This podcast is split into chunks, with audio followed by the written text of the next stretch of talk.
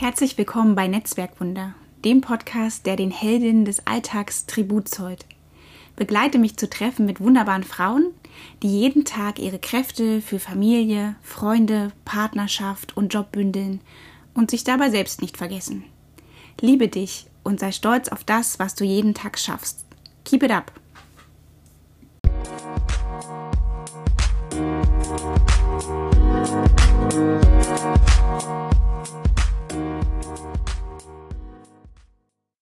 Viele Jahre habe ich gedacht, dass Multitasking super ist und ich richtig gut darin bin.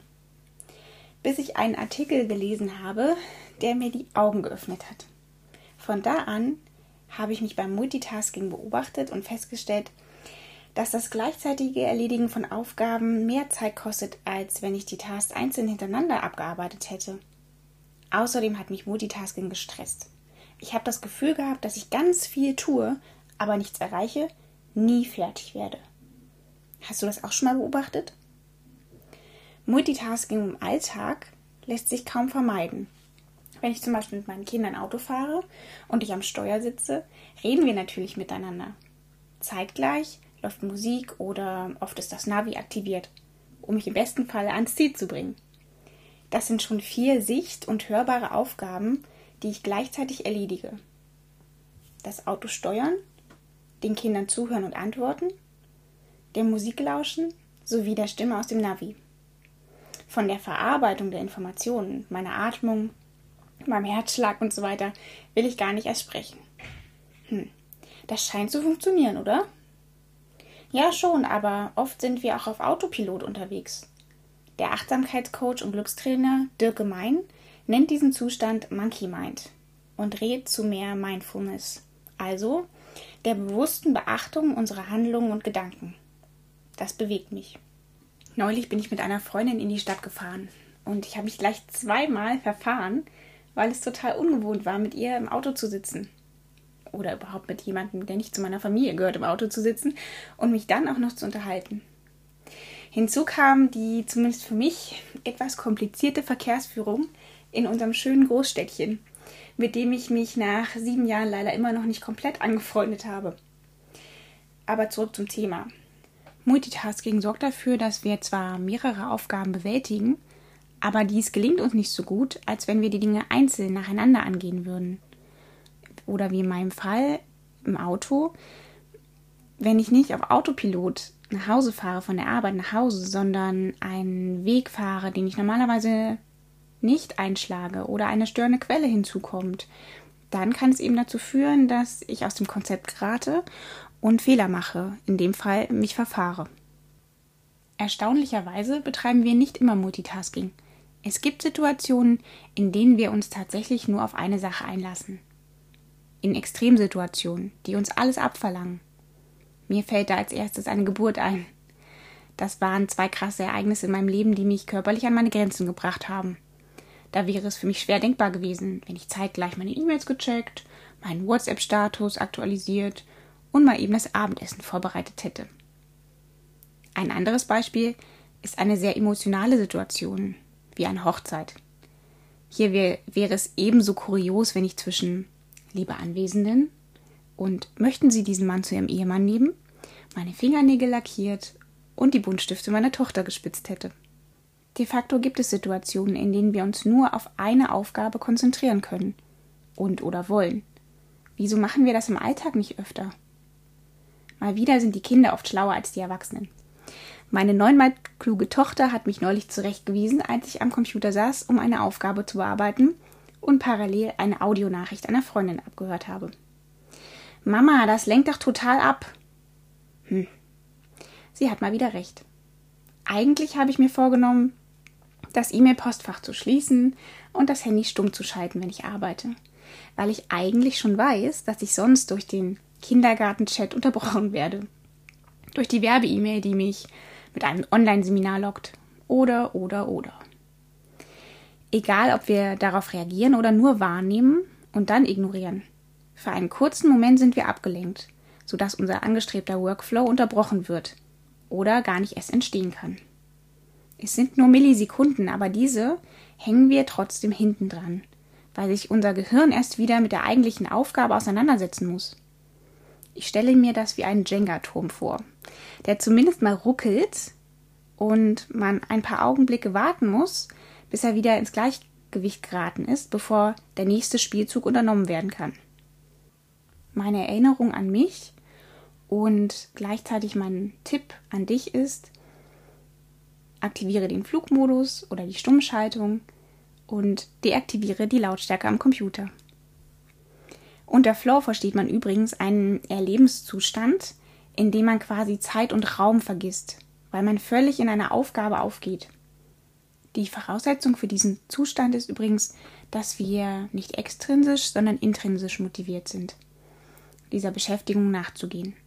Das kann dir beispielsweise passieren, wenn du für dein Leben gern kochst und hundertprozentig darauf konzentriert bist, ein leckeres Menü zuzubereiten. Oder wenn du ein passionierter Jogger oder eine Joggerin bist und nach ein paar Minuten in einen Rausch kommst. Deine Füße tragen dich über den Asphalt, du denkst nicht, du empfindest keine Anstrengung, du läufst einfach, weil du es liebst. Solche Flow-Erlebnisse können uns bei der Arbeit, aber auch im Privaten überkommen. Sie sind gepaart mit positiven Gefühlen. Ein Flow-Erlebnis macht also glücklich. Hast du schon mal ein Flow-Erlebnis gehabt? Wenn du mehr darüber erfahren möchtest, dann lies ein Buch des ungarischen Psychologen Mihai Csikszentmihalyi, der seit den 70er Jahren zu diesem überaus spannenden Thema forscht und als Schöpfer der Flow-Theorie gilt. Unser Tag besteht leider nicht nur aus einer Aneinanderreihung von Flow-Erlebnissen. Wenn du mal auf den letzten Tag zurückblickst, der hinter dir liegt, was meinst du, wie aufmerksam hast du diese 24 Stunden erlebt? Schlaf mit eingeschlossen. In Prozent ausgedrückt sind das jeden Tag nur etwa, halte ich fest, ein bis zwei Prozent. Als ich dies zum ersten Mal gehört habe, war ich sehr erschrocken. Wir vergeuden so viel Zeit damit, abgelenkt zu sein und nicht im Hier und Jetzt zu leben. Ich würde gern manchmal auf Pause drücken, in Situationen, in denen ich mich wohl, glücklich oder stolz fühle. Außerdem werde ich an die gefühlte Schnelllebigkeit erinnert, wenn ich mir die Babyfotos meiner Kinder anschaue und weiß, dass diese Momente vergangen sind und nicht wiederholbar sind. Natürlich vergeht die Zeit jeden Tag gleich. Jeder Tag hat 24 Stunden, jede Stunde 60 Minuten, jede Minute 60 Sekunden. Dennoch empfinden wir manche Tage, als wären sie schneller vergangen. Ich glaube, das liegt daran, dass wir viel zu viel gleichzeitig tun. Ich denke auch, dass dieses Gefühl in den letzten anderthalb Jahren bei vielen Menschen im Homeoffice zu Verzweiflungswellen geführt hat. Zumindest bei denen, die neben der Arbeit auch noch die Betreuung und Beschulung der Kinder zu leisten hatten. Ich möchte dich dennoch oder gerade deswegen dazu anregen, öfter mal am Tag und besonders, wenn du das Gefühl hast, total gestresst zu sein, innezuhalten, sozusagen auf Pause zu drücken. Dazu passt ein japanisches Sprichwort, das übersetzt lautet, wenn du es eilig hast, mache einen Umweg. Wenn wir im Hier und Jetzt sind, statt in der Zukunft und daran denken, was wir noch alles zu tun haben, können wir bewusster und systematischer planen. Ich bin ja ein großer Fan davon, Aufgaben zu notieren, einfach um sie visuell vor Augen zu haben und auch ein Stück weit aus dem Gedächtnis zu verdrängen. Sie sind ja dennoch immer noch da. Danach priorisiere ich die Aufgaben. Das kann mit Hilfe einer neuen Liste oder mit einem Farbsystem erfolgen. Vielleicht gelingt es dir sogar, die ein oder andere Sache zu streichen, weil sie doch nicht so wichtig ist. Oder du bittest jemanden um Hilfe. Mir hilft diese Strategie, um wieder zur Ruhe zu kommen. Diese Ruhe hilft mir wiederum, um mich einer Aufgabe vollends zu widmen. Wenn ich dagegen viele Sachen auf einmal erledige, passieren mir eher mal Fehler. Ich brauche dann wieder Zeit, um diese zu korrigieren, die vermutlich gar nicht erst passiert wären, wenn ich dem Job mehr Aufmerksamkeit geschenkt hätte. Ryder Carroll, der Erfinder der Bullet Journal Methode und Autor meines Lieblingsbuches, spricht sich ganz deutlich gegen das Konzept Multitasking aus. Er sagt, dass laut Studien nur etwa 2% der Bevölkerung fähig zu Multitasking ist. Der Rest der Menschheit betreibt eher Mikrotasking. Das heißt, wir arbeiten nicht wirklich gleichzeitig an verschiedenen Aufgaben, sondern wechseln ganz schnell zwischen diesen verschiedenen Jobs hin und her. Dabei passieren uns eben Fehler, wir geraten in Stress und haben das Gefühl, nicht voranzukommen, weil wir die vielen angefangenen Aufgaben nicht abschließen, bevor wir mit den neuen Tasks beginnen. Ryder drückt dies übrigens so aus. The more thinly you slice your attention and time, the less focused you become. The less focused you become, the less progress you make. This is why you may feel like you're not getting a lot done, even though you're super busy. Deshalb ist es so wichtig, selbst an Tagen, an denen der Kalender total überfüllt ist, einen klaren Kopf zu bewahren. Atme tief durch, schnapp dir deinen Planer oder ein Blatt Papier und beginne die Aufgaben zu priorisieren. Versuche so viel Aufmerksamkeit wie möglich in diese wichtigen Jobs zu stecken. Die unwichtigeren werden später abgearbeitet. Du wirst sehen, dass du schneller und systematischer zum Ziel gelangst. Möglicherweise helfen dir auch Zeitvorgaben, um dich nicht in endlose Online-Recherchen zu verlieren. Beispielsweise die Pomodoro-Methode. Pomodoro ist italienisch und heißt Tomate. Gedanklich schneidest du die Tomate in Scheiben. Das sind deine Zeitfenster, in denen man so konzentriert und Aufmerksamkeit wie möglich arbeitet. Sie sind zum Beispiel 25 Minuten lang. Versuche dich in diesen 25 Minuten durch nichts und niemanden ablenken zu lassen, um so fokussiert wie möglich zu sein. Danach machst du eine fünfminütige Pause. Achte darauf, dass, die, dass du die 25 Minuten einhältst und nicht überziehst. Daran muss man sich aber erst gewöhnen. Das braucht Übung. Darauf folgen weitere 25 Minuten, die durch fünfminütige Pausen unterbrochen werden, als Einheiten. 25, 5, 25, 5, 25, 5. Es gibt übrigens auch Apps, die dich mit einem Tonsignal an das Ende der Phasen erinnern. Alternativ kannst du dir auch eine Eieruhr stellen. Der Erfinder der Technik hat seine Eieruhr in Form einer Tomate übrigens als Namensgeber für diese Methode ausgewählt. De facto arbeitest du in einem vorgegebenen Zeitraum effektiver, weil du dich weniger ablenken lässt. Die Tomate ist aber auch endlich. Du kannst sie nicht in unendlich viele Scheiben schneiden. Genauso wenig wie du unendlich lange arbeiten kannst, aufmerksam arbeiten kannst. Etwa fünf Schichten a 25 Minuten sind denkbar, gespickt mit jeweils fünf Minuten Unterbrechung. Sprich, nach 145 Minuten ist erstmal Schluss und eine längere Pause von mindestens 30 Minuten steht an, bevor du dich an eine Wiederholung heranwagen solltest. Vom Zeitmanagement mal abgesehen, was im Übrigen ebenfalls anstrengend sein kann, weil man sich für die Planung natürlich auch Zeit nehmen muss. Ich lerne zudem gerade zu akzeptieren, dass ich keinen vollkommenen Ruhezustand erreichen kann. Es wird keinen Tag geben, an dem es keine Aufgabe gibt. Was man also lernen kann, ist die Akzeptanz der Unvollkommenheit und sich entspannen zu können, auch wenn nicht alle E-Mails beantwortet, nicht alle Gläser gespült und nicht alle Klamotten ordentlich zusammengelegt im Kleiderschrank verstaut sind. Anja Zeitler, eine Influencerin und Autorin, schreibt in ihrem Buch Sei glücklich, nicht perfekt. Manchmal ist das Effektivste, was du machen kannst, nicht zu tun. Die Aussage ist nicht neu, hat mich aber angesprochen, weil ich so schlecht darin bin, im Nichtstun. Vielleicht geht dir das auch so. Wenn ja, dann lade ich dich dazu ein, dass wir gemeinsam lernen, nichts zu tun. Mein persönliches Fazit zum Multitasking lautet, ich kann mich nicht komplett vom Multitasking freimachen, wobei es in meinem Fall eher Mikrotasking ist. Ich hinterfrage aber mittlerweile die Sinnhaftigkeit dieser Methodik. Ich glaube aber auch, wenn ich die Wäsche zusammenlege, kann ich durchaus einen Podcast hören, weil die Aufgabe so niederschwellig ist. Wenn ich aber ein Buch lese, muss ich nicht gleichzeitig noch Musik im Hintergrund laufen lassen.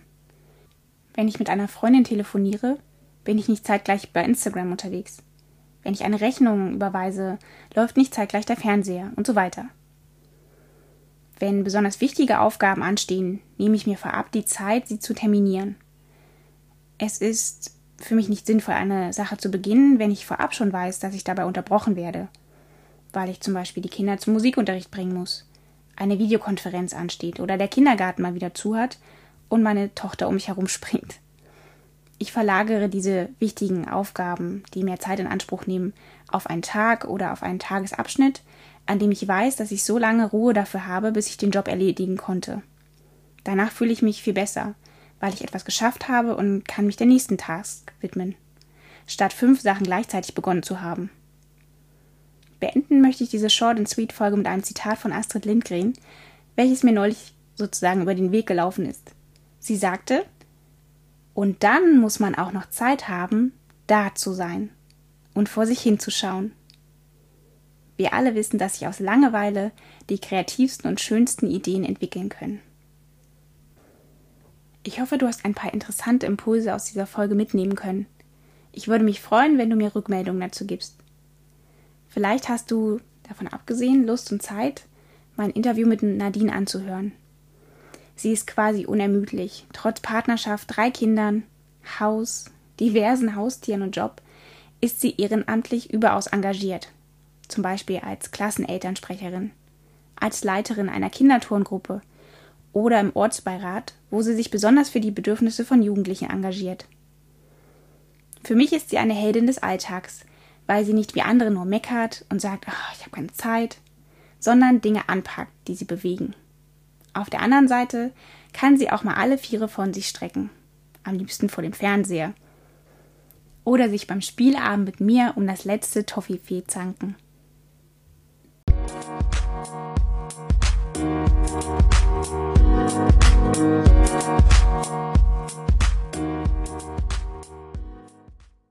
Zum Schluss darf ich mich noch bei dir bedanken, dass du diese Podcast-Folge von Netzwerkwunder gehört hast. Wenn du Fragen, Anregungen oder Kritik hast, dann hinterlasse gerne einen Kommentar. Ich freue mich von dir zu hören. Bis bald und keep it up, deine Marie-Louise aus Koblenz.